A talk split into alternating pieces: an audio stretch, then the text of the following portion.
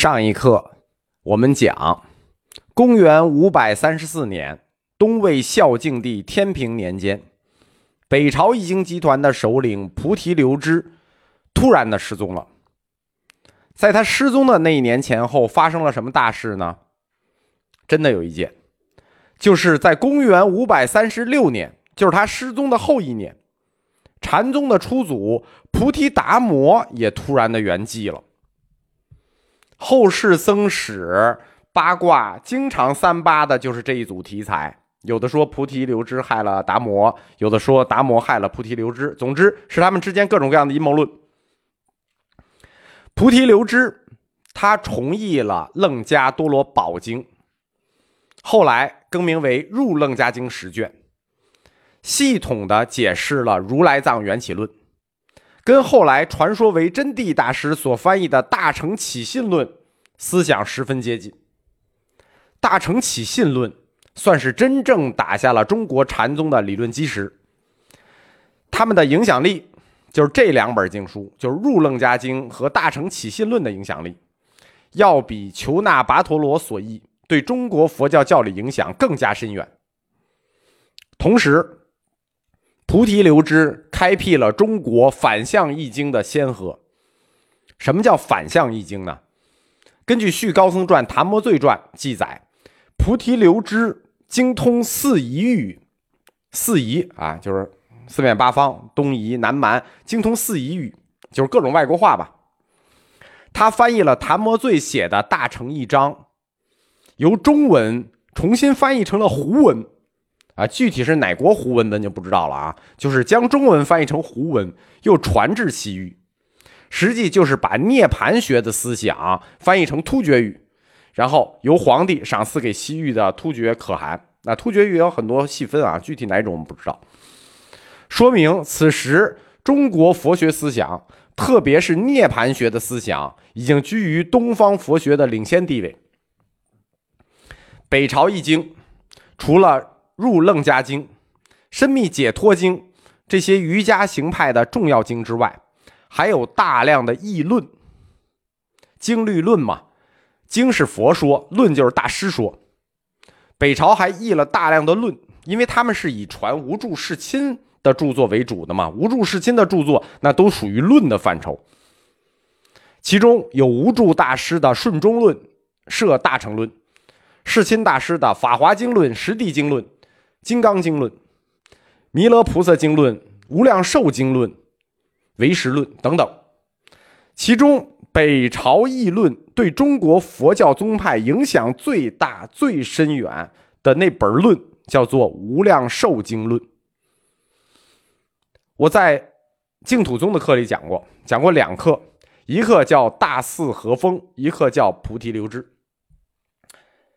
详细的讲过了中国净土宗的诞生，就是中国净土宗的初祖谭鸾，他本身是一个道教修为极高的人，他是立志要修道的，到江南道士陶弘景的那个地方，求得了道家的核心秘籍《仙经》九卷，然后在回家的路上，就在洛阳偶遇了菩提流支，菩提流支向谭鸾大师讲授了净土真义。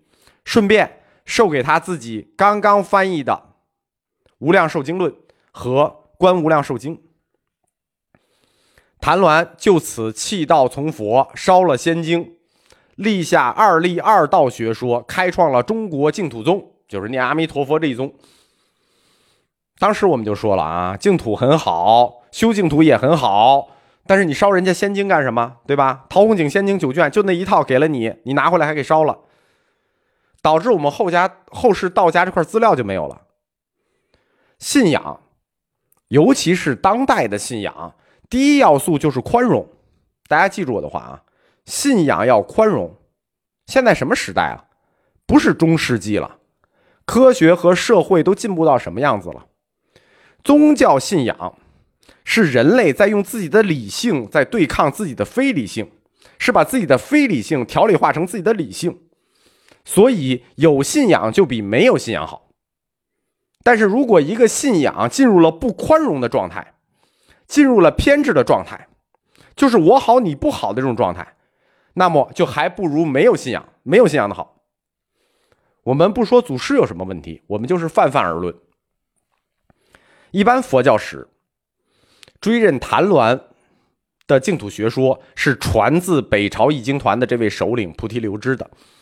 换句话说，菩提流支在净土宗的地位，相当于达摩在禅宗的地位。其实这两位老师啊，都叫菩提什么？菩提流支、菩提达摩，对吧？一个是净土宗的出祖，一个是禅宗的出祖。他是净土宗外域来的第一代开山祖师。他们两个人离开的时间也是巧合的，就是菩提流支和菩提达摩两位都在同一个时间离世。两位开山祖，关于谁谋害了谁，我们讲僧史上有很多这种野史，其实任何。野史和阴谋论都是不成立的，为什么？我们看一下双方的身份地位和修为，对吧？一个净土宗的开山祖师，一个禅宗的开山祖师，这都是什么修为、什么身份地位？有必要互相谋害吗？而且两个人的学术血脉是完全一致的。菩提达摩禅宗的理论，他研究的是楞伽学。而菩提流支净土宗的宗师，他翻译的是《入楞伽经》，他们的学术血脉完全一致，他们有互相害的必要吗？相当于师兄弟在理论上，而且根据僧史，菩提达摩当时已经一百五十岁了，就是禅宗的第一位祖师，当时已经一百五十岁了，你还你还用害他吗？你都不敢碰他，不敢靠近他，你生怕碰一个指头，他躺下给你碰瓷。菩提流支译经团，它属于北方僧团。北方僧团啊，就是中国北方政权啊，是少数民族政权。少数民族政权就带有先天的文化缺陷。少数民族它不太讲文化，所以它有先天的文化缺陷。我们前面讲过，中国北朝佛教和南朝佛教，或者说北方佛教和南方佛教，它们的重要区别。南方。重视佛教的义理，而北方则共重视佛教的宗教实践，就是宗教在具体生活中的应用，宗教的日常。北方重视这个，比如说禅修、神通、苦行、诵经，就是都是带有宗教虔信的这种日常活动。而南方就比较重视佛教义理的参悟、理解与阐发。虽然。自魏宣武帝开始，中国北方也兴起了菩提流支译经团这种向佛教义理发展的趋势，但是在政权层面，还是不太支持讲经造经，支持易经，更多的成分是从积累功德的角度去考虑的。北方政权并没有考虑说，我支持易经是为了发展佛教义理，他是考虑这是一种功德易经。这就造成了北方佛教易学不发达的状况。首先，它就是少数民族集团，它就不重视这个，对吧？文化本来就缺，所以他的易经众多。皇家虽然支持易经，就是做功德，并不支持你去研究它。